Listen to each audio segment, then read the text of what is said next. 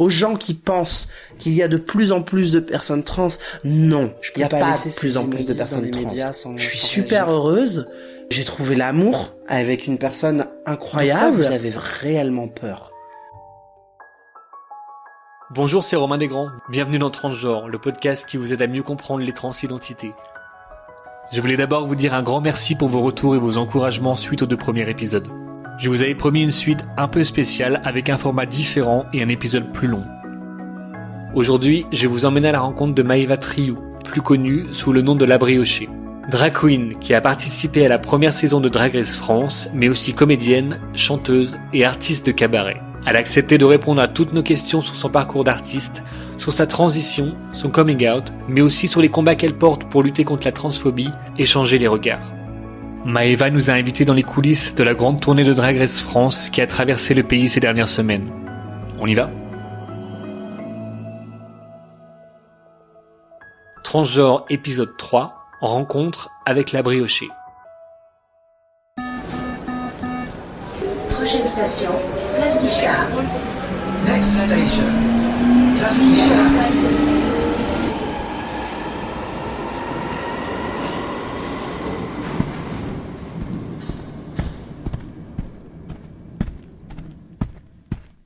Alors là, on est à Lyon, dans le 3 arrondissement, tout proche du quartier de la Pardieu, et on a rendez-vous à la Bourse du Travail. C'est une salle de spectacle qui accueille ce soir la tournée de Drag Race France.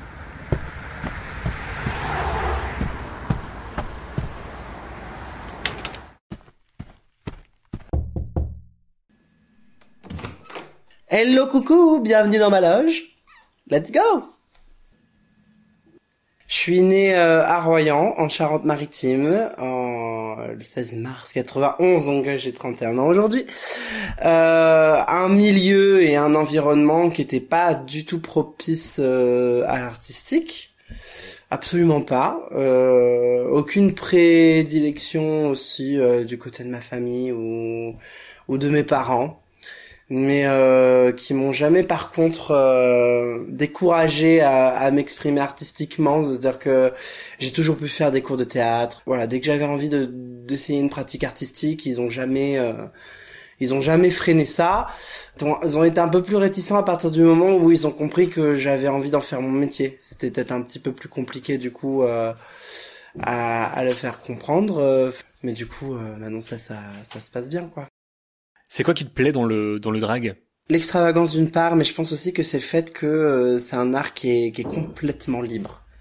En fait, ce que j'aime énormément, c'est la diversité euh, qu'offre le drag, de savoir que chaque personne vient avec des horizons différentes et vient avec des goûts et des esthétiques différentes et mélange tout ça pour créer euh, un personnage sur scène. En fait, personne n'a rien à redire sur nos personnages parce qu'en fait, c'est c'est nous qui sommes seuls maîtres et maîtresses de de nos personnages drag.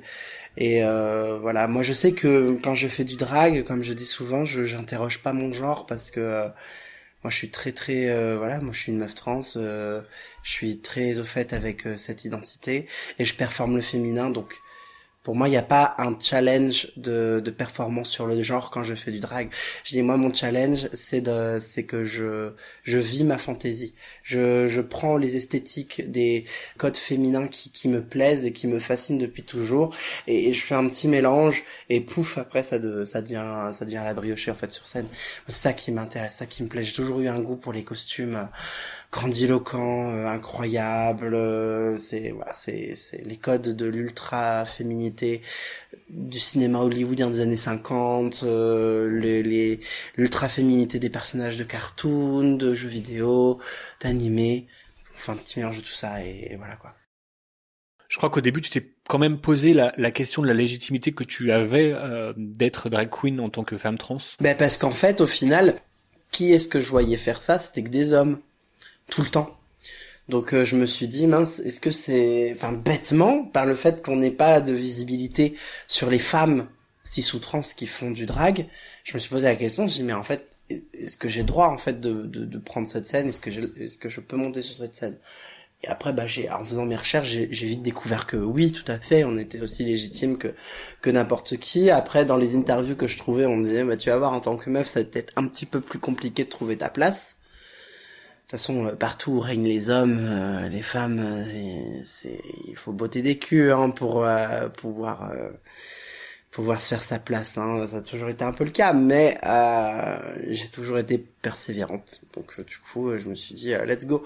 Alors la première saison de Drag Race France a été diffusée l'été dernier sur France Télévisions. Est-ce que tu penses avoir changé quelque chose ou du moins apporté quelque chose de différent en termes de représentation des personnes trans? Alors moi je m'en suis, je l'ai pas conscientisé tout de suite, mais en fait je me, je m'en rends compte au fur et à mesure des gens qui viennent m'en parler et qui me disent merci euh, dans ta façon d'avoir présenté, de, nous avoir représenté en fait à la télévision. Et dans ma tête, je, j'arrivais pas trop à, à, comprendre ce qu'il voulait dire par là.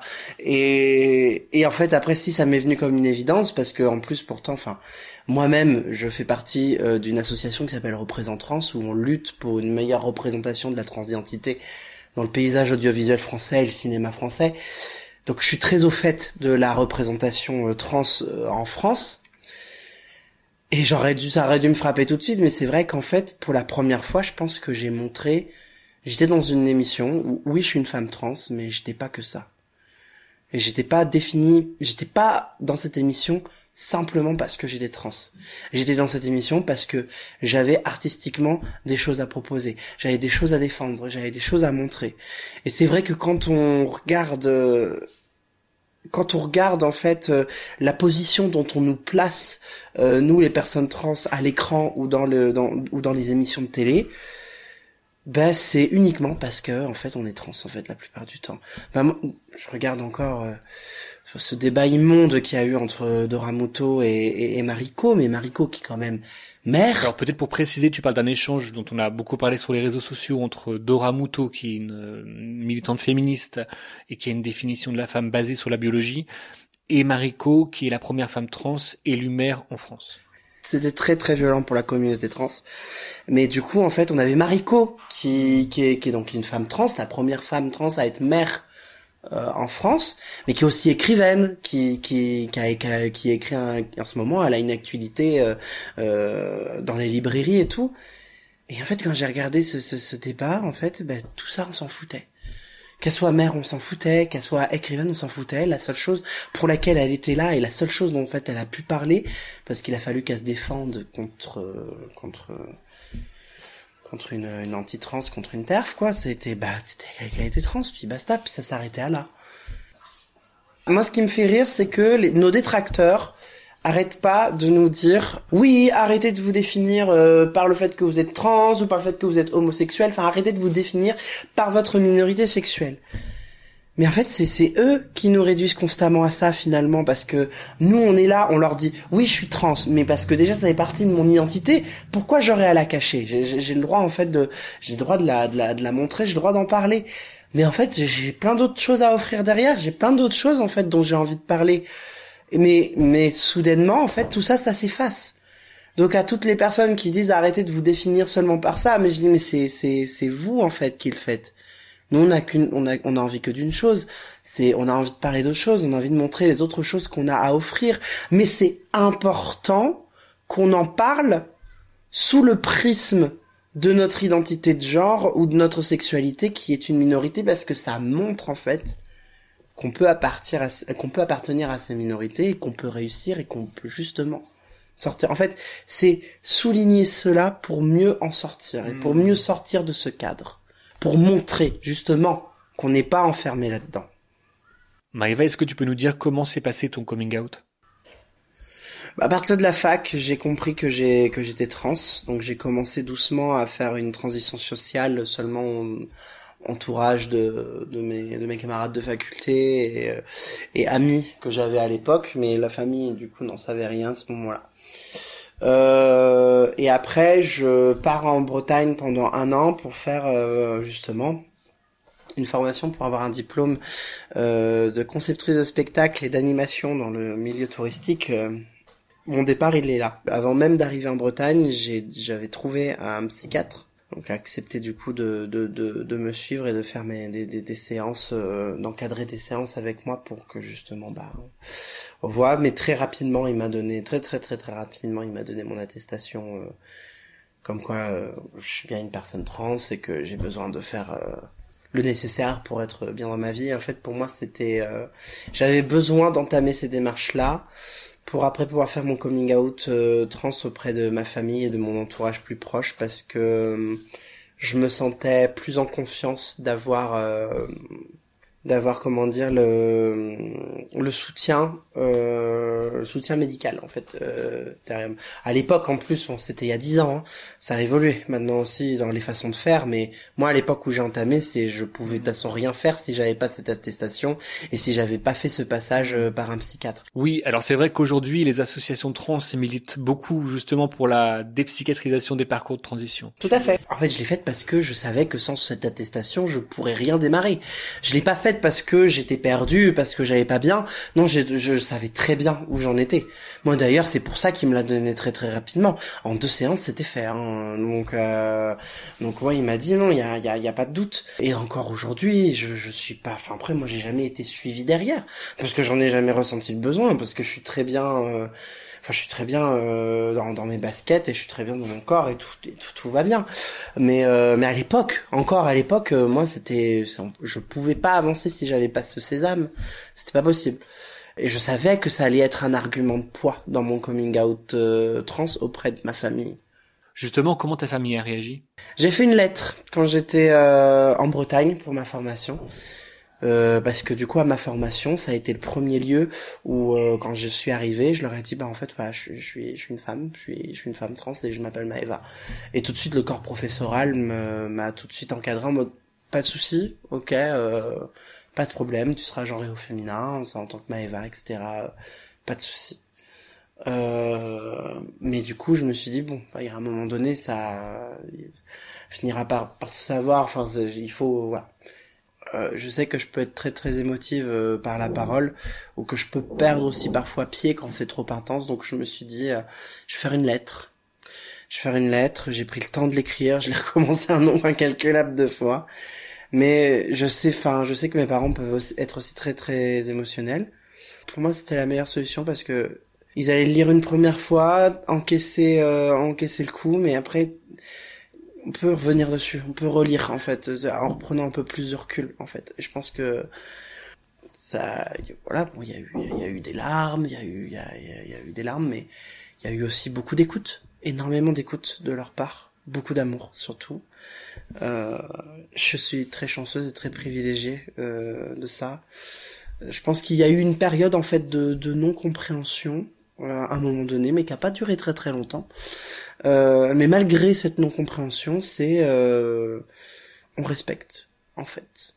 Donc euh, ils ont pris le pli, pour m'appeler Maeva très rapidement, même durant cette phase de non-compréhension. Et c'est ça en fait que je que je que que je trouve incroyable et qui me qui me touche beaucoup, c'est que moi c'est ce que je dis souvent aux gens. Je dis on ne demande pas aux gens de nous comprendre on est trans. C'est pas la compréhension qu'on demande, c'est du respect en fait. Et en fait moi j'ai eu l'exemple même que avec le respect la, compréhension est venue. Parce que du coup ils se sont éduqués. Alors non seulement je les ai un peu éduqués, mais je sais qu'ils ont fait aussi euh, mes parents, ma famille, ils ont fait leur leur euh, leur chemin de leur côté. Ils se sont éduqués par eux-mêmes. Ils ont regardé des documentaires, ils sont allés se renseigner, etc ils ont vu du coup que comme j'avais entamé le parcours médical et que j'ai que j'avais commencé déjà mon traitement hormonal, ils ont vu que j'étais très autonome là-dessus. Euh, donc euh, puis en fait moi bah, ils ont remarqué en fait que j'allais tellement mieux en fait que c'était devenu une évidence en fait à un moment donné. Donc euh, c'est moi ma mère elle me le dit, elle, elle a encore pris ma, ma, ma défense sur les réseaux sociaux parce que j'ai été très j'ai été, ma parole a été pas mal médiatisée euh, justement par rapport à cette émission France 2 à laquelle j'ai réagi. Et ça m'a beaucoup fait plaisir, mais du coup forcément j'ai eu des détracteurs et ma mère jamais autant pris ma défense sur les réseaux sociaux que cette période-là. Et elle a dit, elle m'a dit, elle a dit comment on peut pas soutenir une démarche qui euh, qui rend euh, son enfant à ce point épanoui et, et heureux en fait? Ma mère, elle m'a dit, elle fait, moi, ma fille, je l'ai jamais connue aussi épanouie et heureuse. Et elle a jamais aussi bien réussi dans sa vie qu'à partir du moment où elle, où elle a assis son, son, son identité féminine. Quand tu regardes en arrière sur ce, ce parcours, sur ce chemin de transition, c'est quoi ton plus beau souvenir et peut-être euh, l'épreuve qui a été la plus compliquée? Ben c'est marrant parce que ça a été euh, justement un événement euh, très corrélé. Ça a été un peu plus compliqué au début pour euh, mon petit frère, qui a eu cet espace de non-compréhension et et qui avait qui a eu du mal à, à faire la transition du, du genre dans les pronoms et de m'appeler Maeva. et donc en fait, j'ai décidé un, un, une après-midi de le prendre à part. Je dis écoute, on va tout mettre à plat. Tu me poses toutes les questions que tu as à me poser. J'ai absolument toutes. Je dis, ouais, je suis ta grande sœur. J'y répondrai. Je répondrai à tout. Je répondrai à toutes tes interrogations. Donc je suis allé le chercher. Mais mon petit frère, c'est un peu comme ça qui fonctionne. Et il y a, a pas de mal à ça du tout. Mais du coup, c'était, c'était le bon truc à faire parce que du coup, on a parlé une bonne partie de l'après-midi. J'ai senti au fur et à mesure de notre discussion que, que les choses s'éclairaient, euh, s'éclaircissaient dans sa tête. Et le soir, il m'envoie un SMS avec marqué euh, Bonne nuit Serette. Donc ça a été euh, voilà l'incompréhension de mon petit frère a été quelque chose qui a, qui a à un moment donné euh, que je comprenais mais qui, qui, était un peu difficile. Et après quand après tout s'est découpillé et qu'il me finit avec ce, ce, ce SMS ce SMS bonne nuit Serette j'étais ça me j'étais très ému. Voilà Aujourd'hui, la transidentité est plus visible. Euh, ça suscite parfois des réactions euh, hostiles. Est-ce que toi, tu as déjà été victime de transphobie? Bah, euh, La transphobie, c'est simplement euh, quand on quand on nie notre identité, quand on nie notre existence, avec plus ou moins de violence, plus ou moins d'insultes. Euh, c'est de l'irrespect en fait. C'est à ce moment-là, j'ai l'impression que dans le regard de ces gens-là, en fait, on est on n'est plus des êtres humains espèce de dégoût qui, qui se qui se qui se crée. Moi, le plus violent que j'ai fait, c'était au tout début de ma transition. Euh, je rencontre quelqu'un avec qui je flirte euh, le temps d'une soirée. Moi, je suis persuadé à ce moment-là que euh, je suis persuadé à ce moment-là qu'on qu'on devine ou que ça se voit que je suis trans en fait. Euh, et en fait, il s'avérait que non, euh, qu'il en avait euh, aucune idée. Donc euh, c'était c'était bizarre parce que du coup il, il, me du coup il flirtait avec moi, il me draguait. Moi c'était bah une période où je commençais ma transition donc j'étais pas aussi euh, aussi solide et j'ai enfin j'avais encore de la fragilité. Je commençais enfin tellement de d'apprentissage et que du coup euh, voilà, donc il, il, flirte. Enfin, je me sens super, euh, super touché, je me sens valorisé. Et après, euh, bah, je vois que il aimerait bien euh, que ça aille un peu plus loin dans la soirée. Moi, je suis pas, je suis pas, euh, je suis pas contre. Mais du coup, bah, je finis par lui dire que que je suis trans, en fait. Je crois que je me souviendrai toute ma vie la transformation de son regard, en fait. Qui est passé de euh, du désir et de l'admiration à, à, un dégoût et, et, vraiment en mode euh, en mode qui s'est senti trahi en fait. Et ça a été ça a été d'une violence euh, sans nom. Ça a été assez traumatisant. J'en ai écrit une chanson d'ailleurs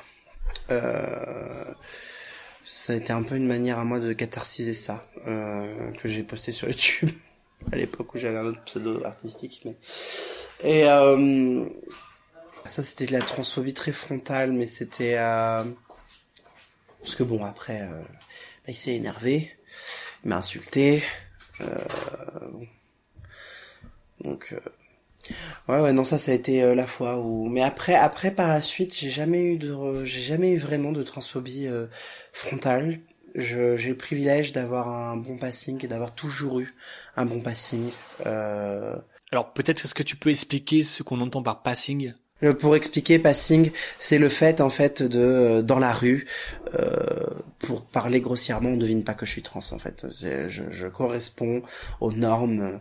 si c'est hétéronormé qu'on se fait d'une femme. Euh, donc voilà, donc moi dans la rue, il y a personne qui me Voilà, c'est donc j'ai ce privilège là depuis le début de ma transition, la preuve d'avoir euh, avec cette histoire d'avoir toujours eu un bon passing, euh, j'ai conscience de ce privilège là.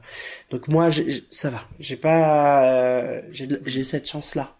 Donc euh, j'ai pas j'ai pas eu affaire à de la transphobie euh, trop trop crasse et trop violente. Là un petit peu plus ces derniers temps dans le sens où euh, bah, je suis beaucoup plus visible et que je prends parti, que je prends position, que je fais en sorte que ma voix soit entendue. Enfin moi, pour moi, c'est le but aussi d'avoir d'avoir eu cette visibilité avec Drag Race, c'est que pour moi, c'est je peux pas laisser ces immondices dans les médias sans sans réagir. Justement, quel regard tu portes, toi, sur tout ce bruit qu'il y a en ce moment sur la transidentité?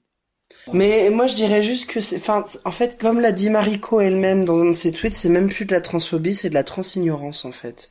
C'est, c'est, c'est de la, en fait, c'est, ce sont des arguments qui sont basés sur euh, la, enfin, qui jouent sur la, la panique morale et euh, qui et sur la désinformation surtout.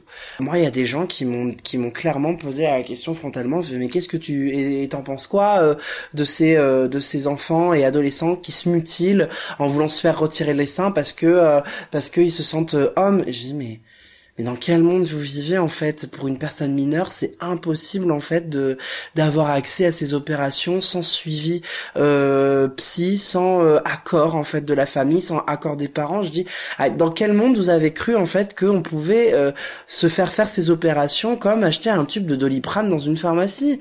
Mais c'est, enfin, je me dis c'est Enfin, je veux dire, il n'y a même pas besoin de faire bac plus 2 pour pour pour pour, euh, pour se rendre compte de l'idiotie de tels propos. C'est c'est impossible. Et à ton avis, pourquoi ça dérange tant certaines personnes? Moi, je pense que, alors c'est mon avis. C'est c'est un- c'est mon avis. Ça regarde que moi. Mais je dirais que euh, le terreau de la haine de l'autre, de toute manière, pour moi, je pense qu'une grande partie, euh, c'est c'est dû à la frustration.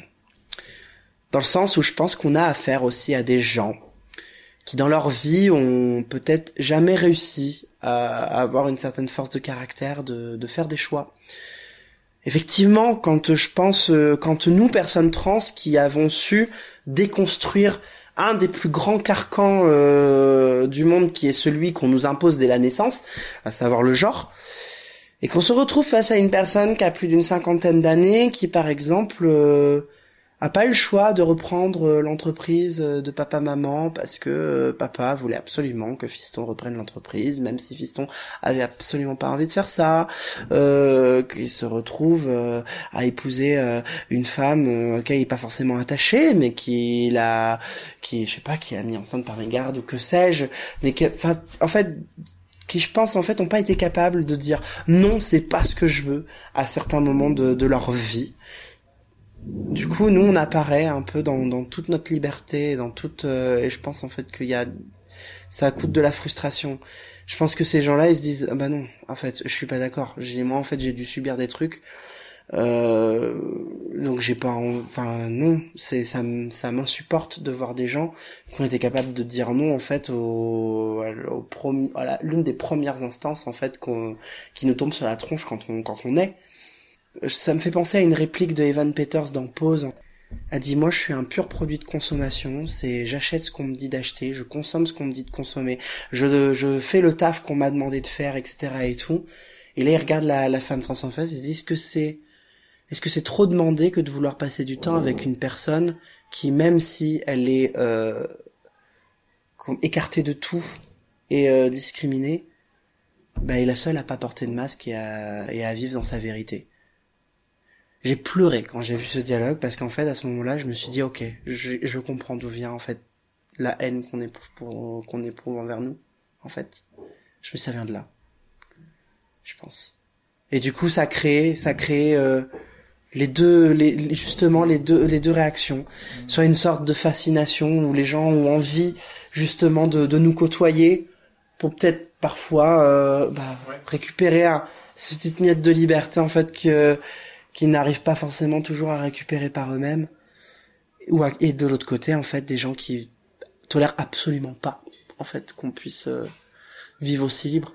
Moi, je pense, je suis persuadé, j'en j'en suis persuadé, que j'agace plus d'une personne quand moi je dis, bah écoute, je suis une meuf trans et je fais en plus ce métier que j'aime, et je gagne, je commence à bien gagner ma vie, je suis super heureuse, euh, j'ai trouvé l'amour avec une personne incroyable.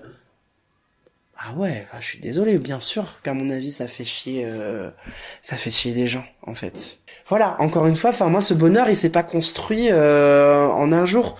Je me, j'en ai chié, je me suis pris des tatanes dans la tronche. Euh, j'ai cravaché. Il y a eu des moments, surtout quand je suis arrivé à Paris, où je me bouffais pas, hein, j'ai pas mangé, mais ça valait tellement le coup.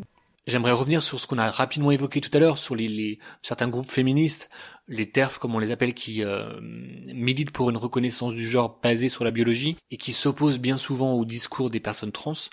Qu'est-ce que toi tu en penses de tout ça? Ben moi j'ai juste envie de leur poser une question en fait. De quoi vous avez réellement peur? Moi j'arrive pas à comprendre. Vous avez peur de quoi en fait? Qu'on vous agresse, c'est faux. C'est faux. Je, y a, y a aucun chiffre euh, qui dit que les femmes trans. Parce que alors en plus d'ailleurs, elles visent particulièrement les femmes trans. Hein. Les hommes trans sont absolument pas dans leur radar. Mais ce qui est violent aussi, parce que en fait, pour elles, ces gens-là n'existent pas. Ça sert à rien. En fait, c'est il y a des gens qui en viennent, qui en viennent à me sortir. euh, C'est quand même bizarre qu'il y ait beaucoup moins de femmes qui veulent devenir des hommes. Je dis non, non, c'est juste qu'ils sont beaucoup plus in- invisibilisés les hommes trans que les femmes trans. Je dis c'est pas pareil. Euh, euh, bref, mais j'arrive pas à comprendre. Déjà, enfin, on a l'impression que dans leur tête, en fait, on fait des transitions simplement dans euh, l'idée, en fait, de, faire du mal aux femmes, de les violer et de euh, de s'immiscer dans, dans leur groupe et de voler leur combat. J'ai putain, c'est quand même des sacrées étapes et c'est quand même euh, énormément de souffrance pour un tel objectif. Surtout que, enfin, les hommes ont jamais eu besoin de ce genre de subterfuge pour violenter les femmes. C'est complètement débile. Ouais, mais il y a, y a- aucun chiffre. Enfin, c'est même nous, les femmes trans, on est autant victimes en fait des hommes que que. Mais c'est ça en fait. Et donc du coup, je comprends pas d'où viennent leurs peurs. J'ai, on, on remplacera là jamais les femmes. On, on, on sera jamais en surnombre par rapport à elles. C'est complètement abracadabrantesque en fait de penser comme ça. C'est c'est c'est ridicule. Donc j'arrive pas à comprendre d'où viennent leurs peurs. Moi, c'est vraiment, je comprends pas. Vous avez peur de quoi? Qu'on endoctrine tous les gamins Mais, jamais tous les gamins seront trans. Même s'il y a des facilités maintenant pour pouvoir explorer son genre, pour les chan- pour pour euh, changer son prénom. Enfin, c'est. C'est pas parce qu'en fait on donne cette liberté, qu'on donne cette possibilité que que qu'il y en aura plus. C'est faux en fait de penser comme ça. Aux gens qui pensent qu'il y a de plus en plus de personnes trans, non. Il n'y a pas de plus en plus de personnes trans. On est juste en train de révéler le vrai nombre qu'on a toujours été depuis des années. Ce sauf que ma- maintenant on a des droits. Ça qui les font chier. Comme on a des droits, on a des droits qui nous protègent, donc forcément on peut vivre beaucoup plus librement et beaucoup plus visiblement notre vérité. Mais il y a toujours eu le même nombre de personnes trans qu'avant. Pas plus. C'est ridicule. C'est ridicule. Maëva, j'ai une dernière question avant de te laisser aller te préparer pour euh, monter sur scène. C'est quoi pour toi être une femme? Ah, c'est pas simple en vrai. Même en vrai, même avec tout ce que j'ai pu dire, c'est pas simple. Parce que si c'était juste euh, une vulve et un vagin, pff, enfin, bah, ok. Bah écoutez, bah retournons dans notre vie triste d'avant, d'accord? Enfin, re- revenons aux Australopithèques, hein, j'ai envie de dire. Et encore, même, je suis sûr que même pour eux, ça devait parfois être plus fluide que ça. Mais c'est justement parce que c'est si compliqué de répondre à cette question qu'est-ce qu'on est un homme, qu'est-ce qu'on est une femme, qui qui rend, je, je, je pense, euh, la vie d'autant plus savoureuse en fait. C'est bien de s'explorer parce qu'on apprend tellement de choses sur soi-même. Parce qu'en explorant son genre, on explore énormément de choses derrière. On explore son goût, on explore sa sexualité parfois. On est, on interroge sa place dans la société. Euh, et, et en fait, on est en train de se rendre compte, se, rendre compte aussi que euh, il y a plein, plein, plein de façons de vivre euh, sa fémi- féminité, de vivre sa, sa masculinité, ou de vivre les deux à la fois, de manière beaucoup plus fluide. Je dirais que être une femme, c'est juste être bien de... En fait, être une femme, c'est être en accord avec ce mot-là. Être bien dans ce mot-là. S'y sentir bien. Comme une bonne paire de pantoufles bien moelleuses et bien bien confortable. Je pense qu'à partir du moment où c'est un mot qui vous réconforte et qui vous rend fier de dire je suis une meuf, voilà, peut aller chercher plus loin. Puis en vrai, qu'est-ce que ça va changer à la vie des autres? Voilà, c'est la fin de ce troisième épisode. Merci infiniment à Maïva pour son temps et pour son témoignage. Dans le prochain épisode, on ira à Marseille à la rencontre de Lee, qui est membre d'une association trans. On essaiera de comprendre quelles sont les difficultés que peuvent rencontrer les personnes transgenres dans les différents parcours de transition. En attendant, vous pouvez continuer à m'écrire sur mon adresse transgenrepodcast.gmail.com. À bientôt!